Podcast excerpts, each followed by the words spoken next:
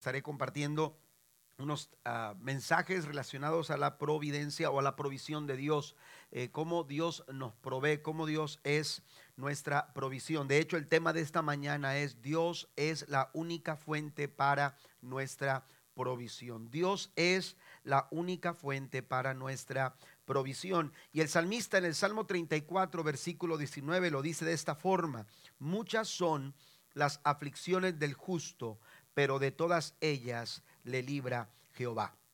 Muchas son las aflicciones del justo, pero de todas ellas le librará Jehová. Eh, el salmista eh, sabe que la vida de los justos no está exenta de las dificultades. Él está, él tiene claro el hecho de que eh, eh, los seguidores de, Jesús, los cristianos, los justos, eh, aquellos que hemos aceptado a Jesús como nuestro Salvador personal, también enfrentamos pruebas, también enfrentamos luchas, también enfrentamos la enfermedad, también le hacemos frente a los diferentes problemas que la vida nos puede llegar a presentar. Pero Él hace una declaración contundente eh, una declaración contundente y él dice, de todas ellas, de todos esos problemas, de todas esas luchas, de todas esas pruebas, de todas esas dificultades, dice, de todas ellas el Señor le librará o le librará Jehová. Amén. Así que no estamos exentos no estamos exentos. Nadie de los que estamos aquí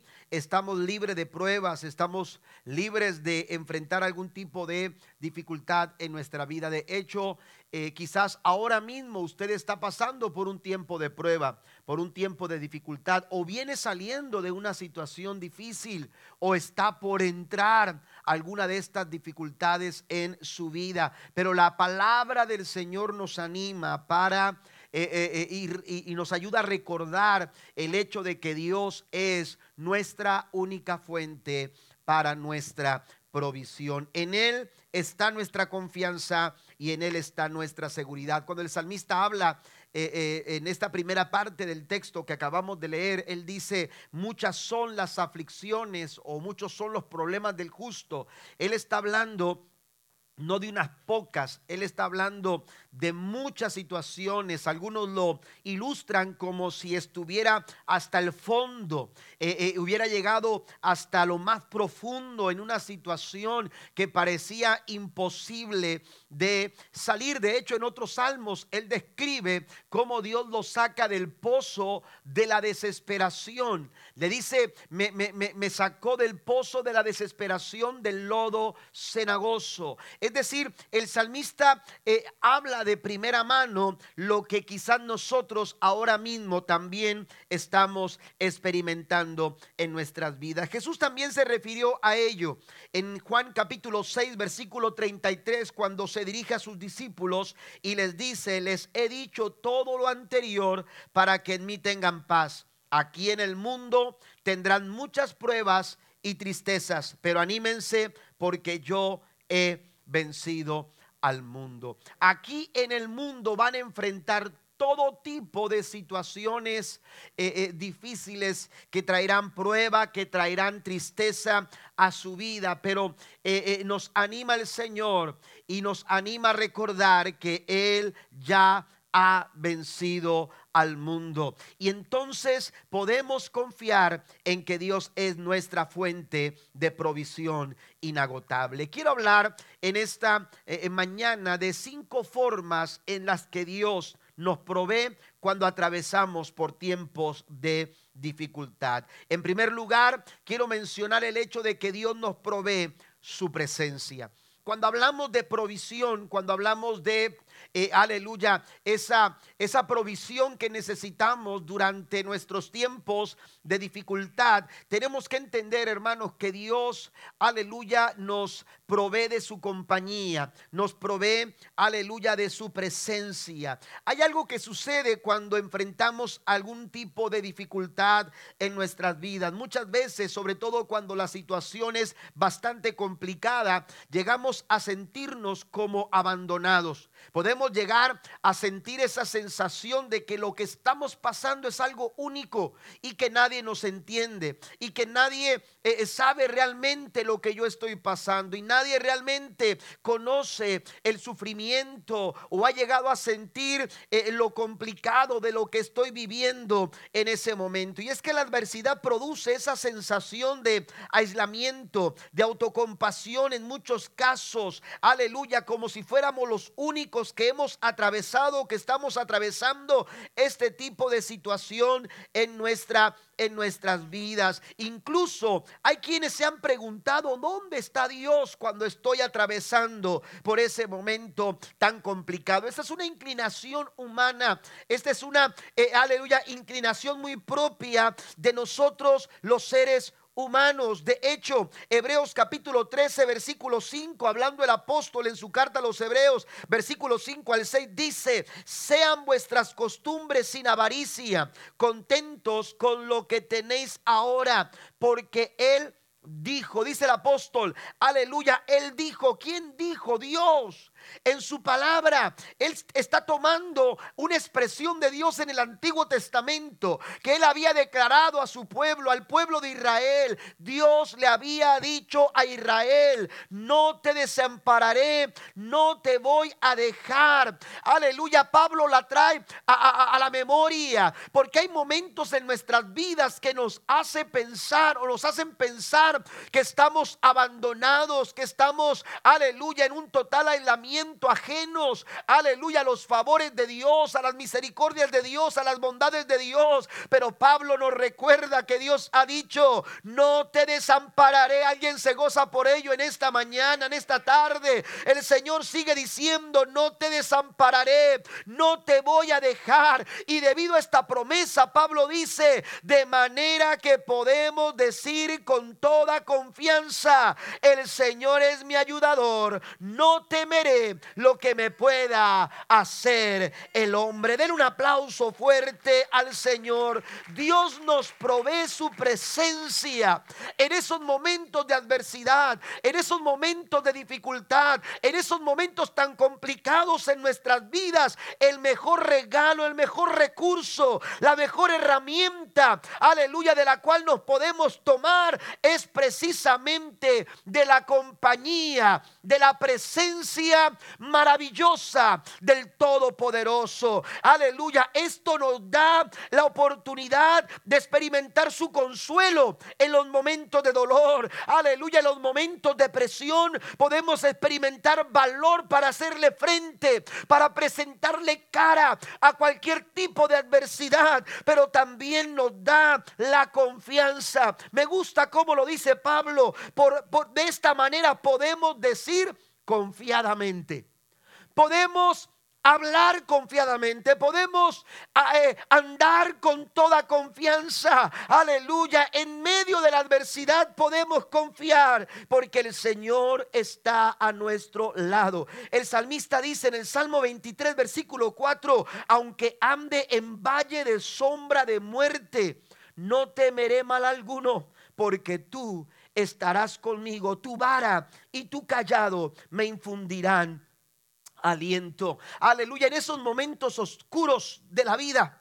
En esos momentos oscuros eh, eh, por los que a veces atravesamos inevitablemente, porque aunque los quiera evitar, aunque por más que querramos evitar los problemas eh, y las dificultades en la vida, hay momentos en que no podremos lograrlo. Los problemas llegan sin aviso, los problemas llegan sin anunciarse. A veces las situaciones se nos complican de la noche a la mañana y, cuando estamos en esos momentos oscuros, eh, ¿qué podemos hacer? ¿Cómo podemos enfrentar este tipo de situaciones? Dios ha provisto su presencia. Dios ha provisto su presencia para que nosotros podamos caminar con toda confianza. Algunos han tratado de, de, eh, ponerle eh, sitio y lugar a lo que el salmista dice cuando habla del valle de sombra y de muerte. Y algunos ah, eh, mencionan, hermanos, que ese valle era, era, era algo literal, aunque algunos hablan de una, de, una manera simbólica, como que está haciendo, eh, eh, ah, está utilizando algún tipo de figura que simbolice lo, que, lo que él estaba pasando. Algunos le han puesto lugar y se refieren a una, a, a una eh, a un valle por el cual tenían que transitar eh, eh, cuando llevaban las ovejas para apacentar y de pronto en ese valle que estaba al fondo de un barranco, un lugar donde solamente entraba la luz del sol cuando el sol estaba precisamente encima de ese valle. Y, debido a ese, aleluya, a esa situación, eh, eh, aquel lugar de valle de sombra y de muerte eh, era un lugar donde, donde había muchas sombras. Se, se, pasaba por lugares donde había oscuridad y, tenían que caminar por ahí porque era el sendero por el cual tenían que andar para llevar, a apacentar las ovejas a, a buenos pastos. Y entonces en esos lugares de sombra, se ocultaban los ladrones, se ocultaban aquellos que querían, que estaban al acecho de las ovejas, que querían de alguna manera eh, aprovecharse de aquellos que peregrinaban por ese lugar. Y seguramente era tenebroso, y seguramente infundía temor, y seguramente había muchos miedos, y seguramente había muchos cuestionamientos, seguramente había muchas situaciones, aleluya, que se presentaban en la vida de las personas que transitaban por ahí. Pero el salmista declara con la seguridad que le daba el saber que Dios estaba con él. Aunque ande en valle de sombra y de muerte, no voy a temer, no me voy a afligir, voy a confiar porque tu presencia está conmigo. Denle un fuerte aplauso al Señor que nunca nos deja, que nunca nos abandona. Dios provee para los momentos de dificultad su propia presencia. Dios está de nuestro lado. Proverbios 18, versículo 10. La traducción lenguaje actual dice, Dios es como una alta torre. Hacia Él corren los buenos o corren los justos, como dice otra versión, para ponerse a salvo. Dios está con nosotros. Así que la primera manera en que Dios provee, la primera manera en que Dios nos da su provisión es precisamente con su presencia. Isaías 41, versículo número Dios dice, no tengas miedo porque yo estoy contigo, no te desalientes porque yo soy tu Dios, te daré fuerzas y te ayudaré y te sostendré con mi mano derecha victoriosa. Número dos, la segunda forma en la que podemos experimentar la provisión de Dios en los tiempos difíciles es que Dios nos provee una vía de escape. Dios nos provee una vía de escape, aunque muchas sean las aflicciones del justo. Otra sensación que nos hace o que produce la dificultad en nuestras vidas no es solamente el hecho de sentirnos solos, sino que también las dificultades, aleluya, pueden llegar a sentirse como que no tienen solución, como que no hay respuesta como que no hay camino por el cual avanzar. ¿Cómo podemos salir? Ahora sí estamos atorados en un verdadero problema y no podemos avanzar. Pero ¿sabe qué? El Señor siempre nos provee una salida. Dios así lo ha prometido. Jesús lo dijo, aquí en el mundo tendrán muchas pruebas y tristezas, pero tengan ánimo. ¿Por qué? Porque yo ya he vencido al mundo. Hay una vía de escape a tus problemas. Hay una vía de escape a esa situación en la que tú te encuentras ahora mismo. Puede ser emocional, puede ser un asunto que tenga que ver con eh, cuestiones materiales en tu vida, puede ser físico. Posiblemente ahora mismo estás atravesando un tiempo complicado en tu vida. Quiero decirte que el Señor en su palabra declara que hay una vía de escape a cualquier circunstancia, por más grande y difícil que parezca. Primera Corintios capítulo 10 verso 13 dice, nos no os ha sobrevenido ninguna prueba que no sea humana Estoy leyendo la Reina Valera del 95. Dice, pero fiel es Dios. Diga conmigo, fiel es Dios. Dios es fiel. Dice, aleluya, que no os dejará ser probados más de lo que podéis resistir, sino que dará también juntamente con la prueba la salida para que podáis soportarla. Dios, aleluya, eh, nos, nos provee una vía de escape. Hay tres cosas aquí que podemos enumerar o que podemos señalar en el versículo 13 de esta primera carta a los Corintios capítulo 10. En primer lugar, Pablo menciona el hecho de que la adversidad es común a todo el mundo. La situación que estamos pasando, aleluya, en nuestras vidas es algo común en los seres humanos. Todos estamos expuestos a la necesidad. Todos estamos expuestos justos e injustos, cristianos y no cristianos. Todos estamos expuestos a cualquier situación eh, eh, en este mundo, la prueba, la lucha, la dificultad, la adversidad, eh, la, la, escasez. todos estamos expuestos a cualquier tipo de situación. ¿Por qué? Porque estamos sujetos a esta humanidad y estamos expuestos a la problemática, aleluya, que impera en el mundo. Sin embargo, eh, eh, aleluya, tenemos que entender que nosotros estamos bajo la cobertura del Señor. ¿Sí? Tenemos una cobertura y es el siguiente paso que Pablo da, porque Pablo asume esta realidad, es común. Lo que estamos pasando es algo común. Pedro también lo menciona, Santiago en su carta también lo hace. Eh, la situación que vivimos es algo a lo que nos, nos enfrentamos todos los seres humanos. Pero hay una, hay una variante, hay algo que hace la diferencia, hay algo que marca eh, eh, la diferencia en nuestras vidas entre los justos y los injustos. Por eso cuando el salmista dice, muchas son las aflicciones del justo, amén, dice, pero de todas ellas el Señor le va a librar. Y es el hecho, hermanos, de que Pablo también señala esto diciendo, pero Dios es fiel. La fidelidad del Señor es mucho más grande que la adversidad que nosotros llegamos a enfrentar. Nunca la adversidad de, eh, eh, en tu vida será mayor que la fidelidad del Señor. Y entonces Pablo dice, aleluya, pero Dios es fiel.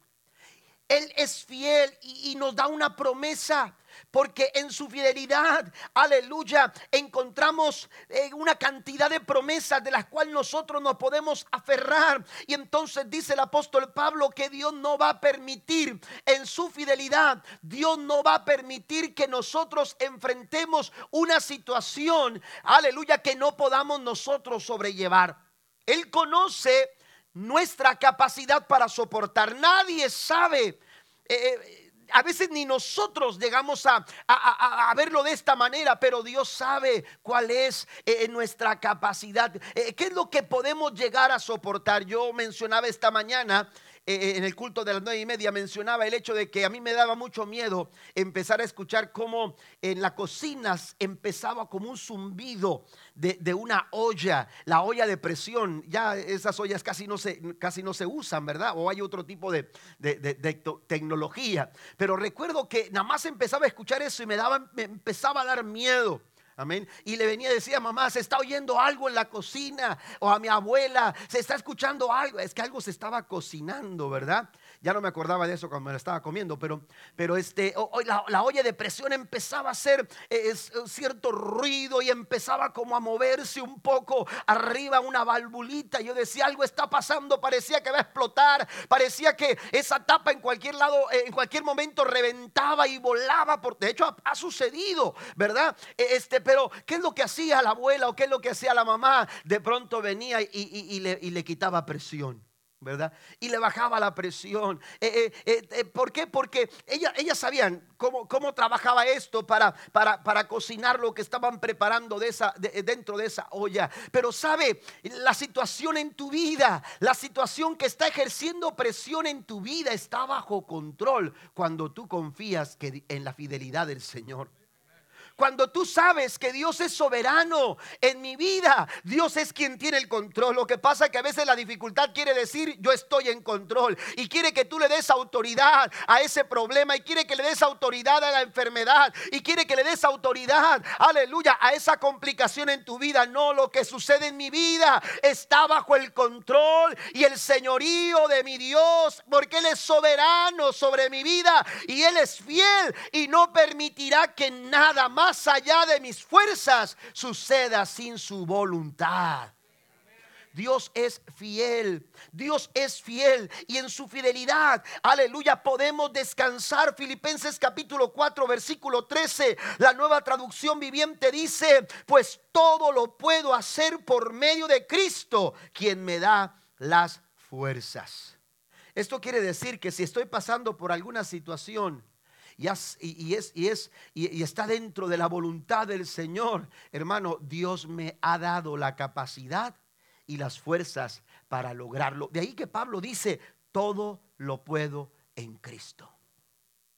Todo lo puedo en Cristo. Usted tiene que enfrentar la prueba. Usted tiene que hacerle frente a la lucha entendiendo que Dios es fiel. ¿Sabe que esta fue eh, una de las recomendaciones que Dios le dio al pueblo de Israel antes de comenzar su peregrinaje hacia la tierra prometida? La Biblia nos dice, la escritura señala en Deuteronomio 7:10, dice, reconoce por lo tanto que el Señor tu Dios es verdaderamente Dios. Él es fiel, quien cumple su pacto por mil generaciones y derrama su amor inagotable sobre aquellos que lo aman y obedecen sus mandatos. La jornada iba a ser complicada. Las circunstancias, aleluya, iban a ser adversas. Sin embargo, la fidelidad de Dios iba a ser su compañía.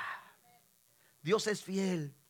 Él no va a permitir que nada suceda fuera de su voluntad. Ser fiel significa ser confiable. Ser fiel, aleluya, significa ser, ser, digno de toda, de toda confianza. Y también eh, eh, Pablo también menciona el hecho de que esa prueba que enfrentamos en nuestras vidas, aleluya, dice que atraviesan Dice, Dios es fiel y no permitirá que sea mayor de, que lo puedan, de, lo que puedan soportar. Cuando estén pasando por esa prueba, dice, el Señor les mostrará una salida para que puedan resistir. Amén. Así que no nos dejemos engañar por las dificultades.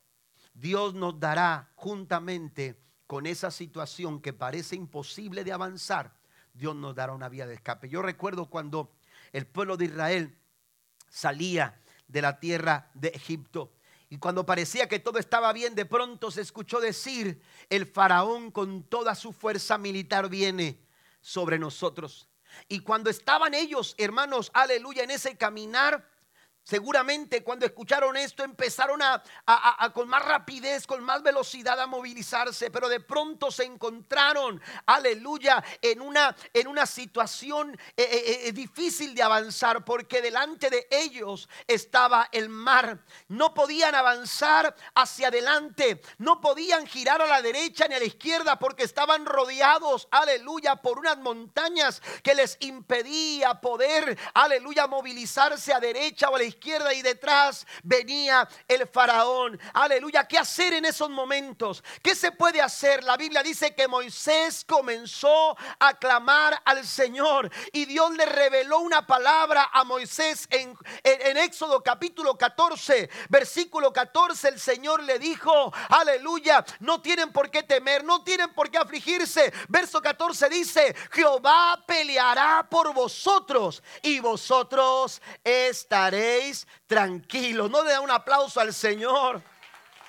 Así que no tenga temor, no tenga miedo, no se detenga, siga avanzando, que el Señor sigue siendo nuestra respuesta a cualquier situación. Filipenses 4:19 dice, mi Dios pues suplirá todo lo que os falte conforme a sus riquezas en gloria en Cristo Jesús. Número tres, Dios provee un plan para nuestro crecimiento.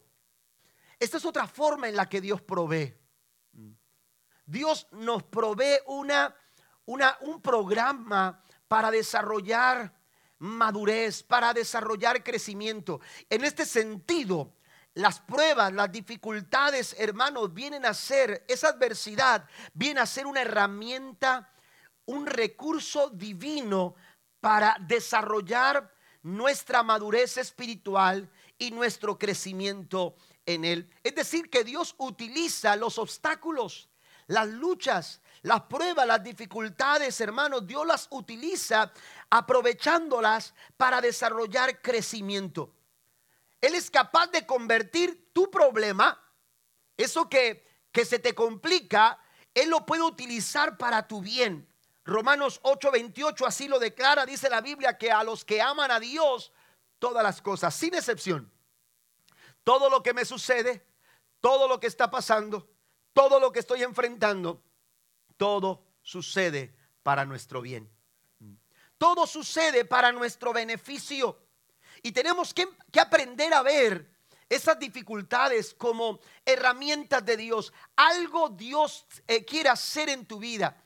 Y entonces Dios se aprovecha de esos momentos difíciles. A veces son momentos de dolor, momentos que nos hacen llorar, momentos que nos hacen sufrir, momentos que a veces lo más fácil es lamentarnos de ellos, pero Dios quiere que crezcamos. Dios quiere que los aprovechemos como una herramienta para nuestro crecimiento. Mire lo que dice Santiago, capítulo 1, versículo 3 al 4. Dice, porque ustedes saben que siempre, note esto, siempre que se pone a prueba la fe, la constancia tiene una oportunidad para desarrollarse. Así que dejen que crezca.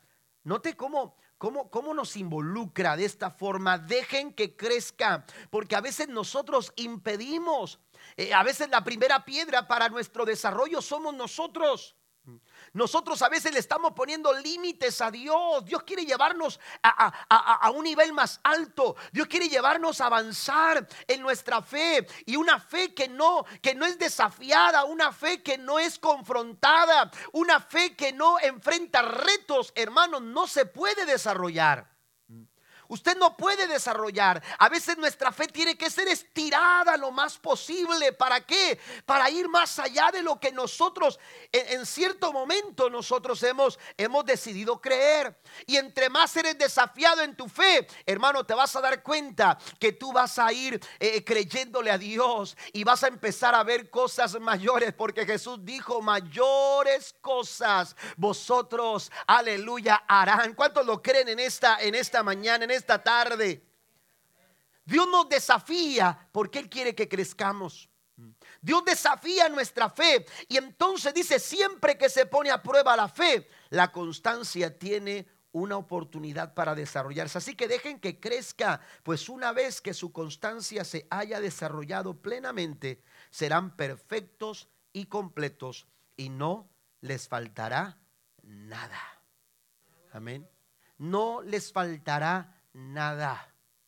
Dios nos lleva a crecer, aún en medio de la prueba y de la lucha. Usted y yo podemos dar fruto. Podemos dar un fruto.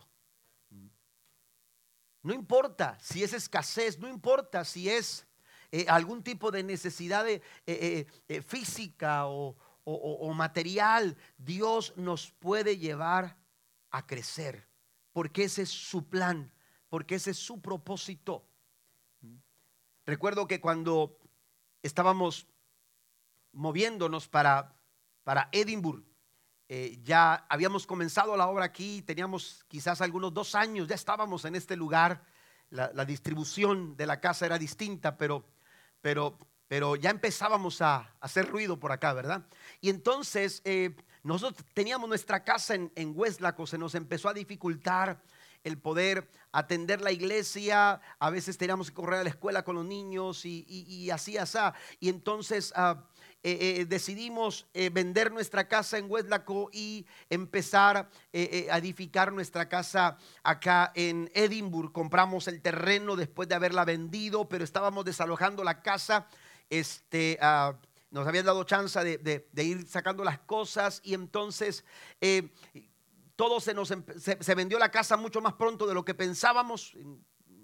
No pensábamos que se iba a ir tan rápido. Resulta que para cuando menos nos dimos cuenta ya estábamos metiendo todo lo que teníamos lo estábamos metiendo en una bodega porque, porque no teníamos espacio donde donde, donde, guardar las cosas. Estoy hablando de recámaras, comedores, eh, eh, eh, sala, todo, todo lo, lo, que teníamos de nosotros, este, lo, pusimos en esa bodega.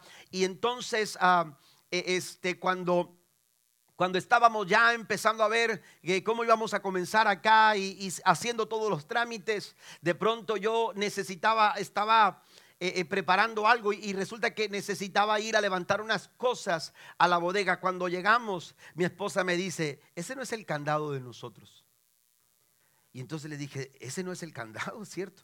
Como quiera yo le meto la llave y, no abría. Entonces le hablamos a la persona, ya él sabía porque ya había pasado con otros, otras bodegas eh, ahí mismo, este, como quiera él viene para romper el candado. Cuando él viene con eso, yo ya estaba pensando en mi mente, algo sucedió y, ya, ya, sabía yo más o menos lo que estaba pasando. Y entonces cuando él abre la puerta o, la, de esta de la bodega, este, eh, nuestra sorpresa fue que solamente estaba una silla y estaban mis libros con las Biblias.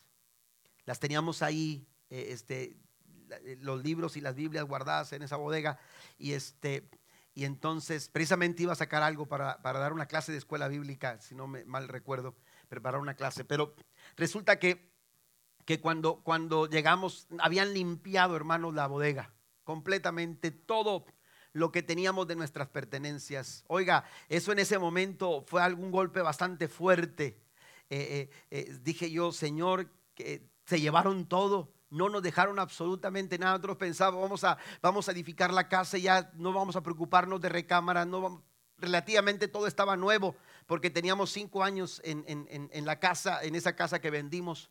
Este, teníamos solamente cinco años, Dios nos había permitido también construirla, pero, pero resulta que limpiaron todo, no habían dejado nada de, las, de, los muebles, se habían llevado todo. Eh, eh, cuando el Señor se va para buscar cómo levantar, o lo que iba procedimiento que seguía para levantar el reporte, mi esposa y yo nos quedamos en esa bodega adentro, este, sin nada de lo, que, eh, de lo que teníamos de nuestras pertenencias. Pero entonces cuando estábamos ahí, empezamos a orar y lo primero que le dijimos al Señor fue gracias.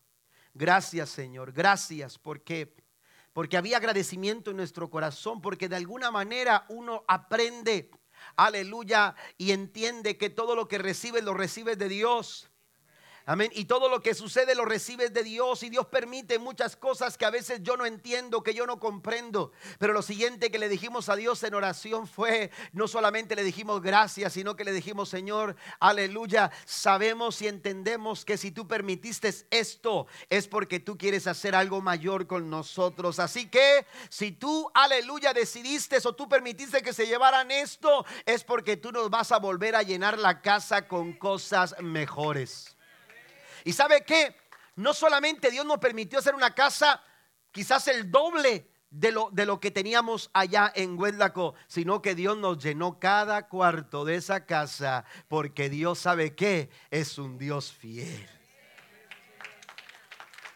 Hay cosas que yo no entiendo, hay cosas que yo no comprendo, pero yo no me puedo detener a lamentar, yo no me puedo detener a quejarme. José pasó por momentos bastante complicados, una seguidilla de problemas en su vida. Sin embargo, entendió que Dios estaba en control de todo y que Dios, aleluya, en todo está obrando para nuestro bien. Y José, eh, aleluya, aprendió eh, eh, a través de la prueba lo que seguramente en su cuarto allá en casa de su padre, nunca habría podido aprender. A veces Dios nos lleva por los valles porque Él quiere enseñarnos porque Él quiere que crezcamos, porque Él quiere desafiar nuestra fe, así como, aleluya, Dios lo ha hecho anteriormente con otras personas, también lo hace con nosotros. Pero, ¿de qué forma se ve el crecimiento, aleluya, en la adversidad? Si quiere anotar esto, lo puede hacer. Aleluya, el crecimiento se ve cuando Dios nos impulsa, cuando somos impulsados a depender de Dios y no de las circunstancias. En ello hay crecimiento, cuando yo dejo de depender en las cosas que suceden alrededor mío y empiezo a depender, aleluya, de la gracia y del favor que Dios manifiesta. Cuando, aleluya, permitimos que Dios nos muestre cosas profundas, aleluya, en nuestro corazón. Cuando empezamos a profundizar, cuando lo que yo leo en la Biblia, cuando, cuando yo oro al Señor, cuando yo estoy en su casa con el pueblo, cuando yo empiezo a profundizar, cuando yo empiezo a, cuando mi relación personal con el Señor se hace cada vez más profunda, ha habido crecimiento. El problema y la dificultad debe de desarrollar en nosotros una mayor relación con Dios. Porque si no, hermano, sucede, no estamos creciendo. Nos ayuda a crecer en el conocimiento de Dios. Empezamos a crecer en perseverancia, en fe y en carácter. ¿Mm? Amén. Empezamos a, a, crecer en perseverancia, en fe y en carácter. Las pruebas son evidencia y plataforma de que nos impulsan a nuevos niveles que el Señor nos ha preparado para caminar. Yo no puedo avanzar a otro nivel si todavía no he crecido, si todavía no estoy preparado. Job dijo, de oídas te había oído, pero ahora mis ojos te ven. Lo que quiero decir con todo esto, hermanos, es que usted tiene que tomar esa situación en su vida. Amén. Y decir, Señor, ¿qué quieres que yo aprenda? ¿A dónde me quieres llevar? ¿Qué es lo que quieres hacer conmigo? Porque para algo, aleluya, para algo Dios lo ha permitido. Por eso dice el apóstol, permitan, eh, Santiago dice, dice, permitan que crezca.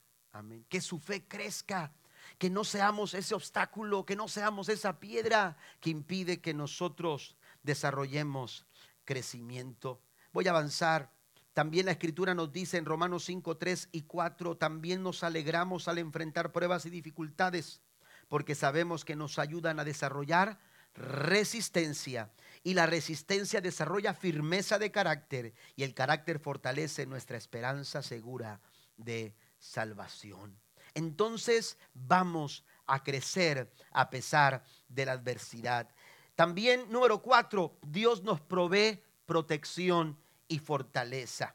Amén. Vayan pasando los músicos, por favor. Dios nos provee protección y fortaleza. Estamos, estamos alcanzando la provisión del Señor, porque Él es nuestra única fuente para nuestra provisión. En Génesis 28, versículo 15, encontramos una de las primeras promesas que Dios le hace a un hombre.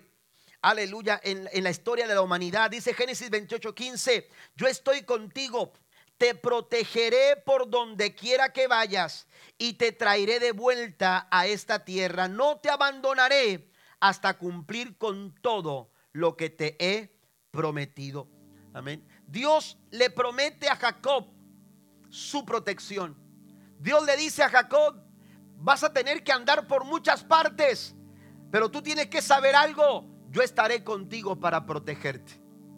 Muchas son las aflicciones del justo. Hay gente que a lo mejor ahora mismo está diciendo es que no he visto el sol en tanto tiempo, hablando figurativamente.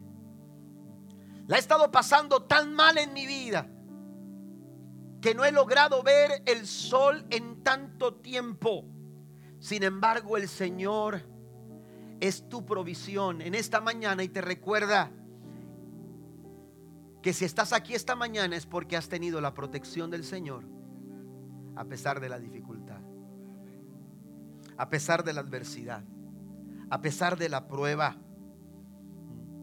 a pesar de la lucha. Aunque ande en valle de sombra y de muerte, dijo el salmista, no voy a temer porque porque sé que tú estás a mi lado. Y cosas como estas, David una, una y otra vez las mencionaba, por ejemplo, en el Salmo 27. El Señor es mi luz y mi salvación. Entonces, ¿por qué habré de temer? El Señor es mi fortaleza y me protege del peligro. Entonces, ¿por qué habré de, de temblar? Cuando los malvados vengan a devorarme, cuando mis enemigos y adversarios me ataquen, tropezarán y caerán. Aunque un ejército poderoso me rodee, mi corazón no va a temer. Aunque me ataquen, permaneceré confiado.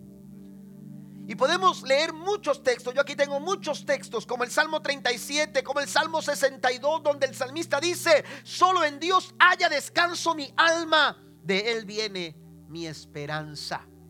¿Por qué dice esto? Porque se sabe protegido. Nahum capítulo 1, verso 7 dice, bueno es el Señor, es refugio en el día de la angustia y protector de los que en Él confían. Las circunstancias pueden ser complicadas, pero Dios sigue siendo el Dios que protege. El Dios que provee protección a nuestras vidas. Mire, encontré un artículo, una referencia a un artículo del Wall Street Journal. Esta revista afirma lo siguiente, las aves son los mejores padres para sus crías. Ellos así lo, afirman. Los mejores padres para una cría son las aves. Eso lo, lo, escribieron como en el 2018, 2007, por allá. Usted va a la Biblia y se va a encontrar una y otra vez referencias como estas. Salmo 36, versículo 7. No hay nada más precioso que tu fiel amor. Los seres humanos buscan protección bajo tus alas. Una y otra vez usted se va a encontrar referencias, referencias que solamente ejemplifican, porque no quiere decir que Dios tenga alas. Amén. Esto no es lo que quiere decir la Biblia. Nadie ha visto a Dios. Pero en el ejemplo que nos da la escritura, hermanos, cuando habla de protección, eh, eh, precisamente se refiere a las alas de las aves. Debajo de tus alas estaré seguro, dijo el salmista. Jesús mismo expresó esta figura en Lucas 13:34 cuando habla a Jerusalén y le dice, ciudad que mata a los profetas y, y apedrea a los mensajeros de Dios. ¿Cuántas veces quise juntar a tus hijos como la gallina protege a sus pollitos debajo de sus alas, pero no me dejaste? Lo que está diciendo Jesús es, eh, yo quería protegerte, yo, yo soy tu protector, yo soy tu cuidador, yo soy quien te guarda en el tiempo de dificultad, porque la verdadera provisión se encuentra en la fuente inagotable, aleluya, que es Jehová de los ejércitos.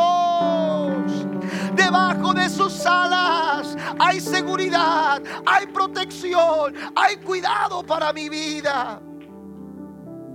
Y entonces, aleluya, dice este artículo, eso lo acaban de descubrir o señalar hace poco relativamente, pero ya Dios lo expresaba en su palabra. ¿Por qué? Porque dicen que las aves son mejores, son los mejores padres para sus crías. Dice porque desde el momento de su formación se dedican por completo a ellas, hacen sus nidos con gran esfuerzo y dedicación, encuban sus huevos y pasan largas horas del día sin moverse para darles calor. Cuando los polluelos salen del cascarón, las cuidan y velan por su alimentación y protección. Las aves ponen debajo de sus alas a sus crías al punto de defenderlas hasta la muerte. De hecho, hay registros.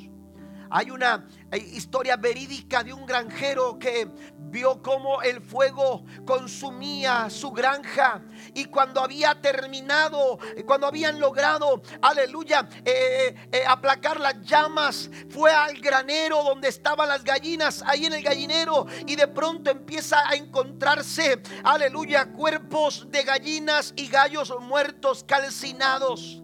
Pero de pronto llegó a un lugar donde encontró una gallina, aleluya, eh, arropada ahí, aleluya, totalmente quemada, aleluya, cuando él la empuja un poco porque parecía eh, como que estaba ahí eh, simplemente recostada, cuando la empuja se da cuenta que está completamente, aleluya, está quemada y, sin vida. Y entonces cuando la empuja, de pronto se escucha un, sonidito por ahí. y, entonces ese sonidito no era extraño y entonces la mueve con su pie y cuando la logra mover, debajo de aquella gallina salieron todas sus crías completamente ilesas del fuego. Debajo de sus alas, no te equivoques iglesia, no es debajo de la cobertura social no es debajo de lo que resuelven un grupo de personas que no se pueden poner de acuerdo en un congreso no es debajo, aleluya, de lo que el mundo te ofrezca, de lo que este mundo, mire, acabamos de cruzar una pandemia que nos recordó que en este mundo no hay nada estable, no hay nada seguro. Hoy tienes trabajo, mañana cierran las puertas y se acabó el trabajo. Lo único seguro está debajo de las alas de nuestro Dios, de nuestra fuente de provisión en los momentos adversos es debajo de sus alas que nosotros podemos tener la, eh, eh, la, protección y la seguridad que necesitamos para los tiempos, para los tiempos eh, difíciles. Con sus plumas te cubrirá y debajo de sus alas, dice el salmista, estará seguro. Y por último, solamente para mencionarlo, Dios nos provee de su paz. Hay situaciones en tu vida que no vas a lograr resolver quizás. Enfermedades que no van a lograr ser curadas. No porque Dios no pueda, sino porque hay un plan y hay una voluntad soberana de Dios que tendrá que cumplirse. Pero aunque sea difícil el trayecto, aunque sea complicada la situación, el Señor dice, yo te daré mi paz. Yo te voy a dar mi paz. Y de pronto te sorprendes encontrándote a personas, aleluya, que en medio de una adversidad, hermanos, se sienten en paz. Dios le dice al pueblo de Israel, Jehová peleará por vosotros, ustedes van a estar tranquilos. Ustedes van a estar tranquilos. ¿Es posible eso? En el contexto del ser humano, no en el contexto de nuestra humanidad y de nuestra naturaleza es algo imposible. Pero si usted va a Daniel capítulo 3, la Biblia dice que Sadrach, Mesach y Abednego fueron lanzados al horno de fuego, atados desde su, su cabeza hasta sus pies.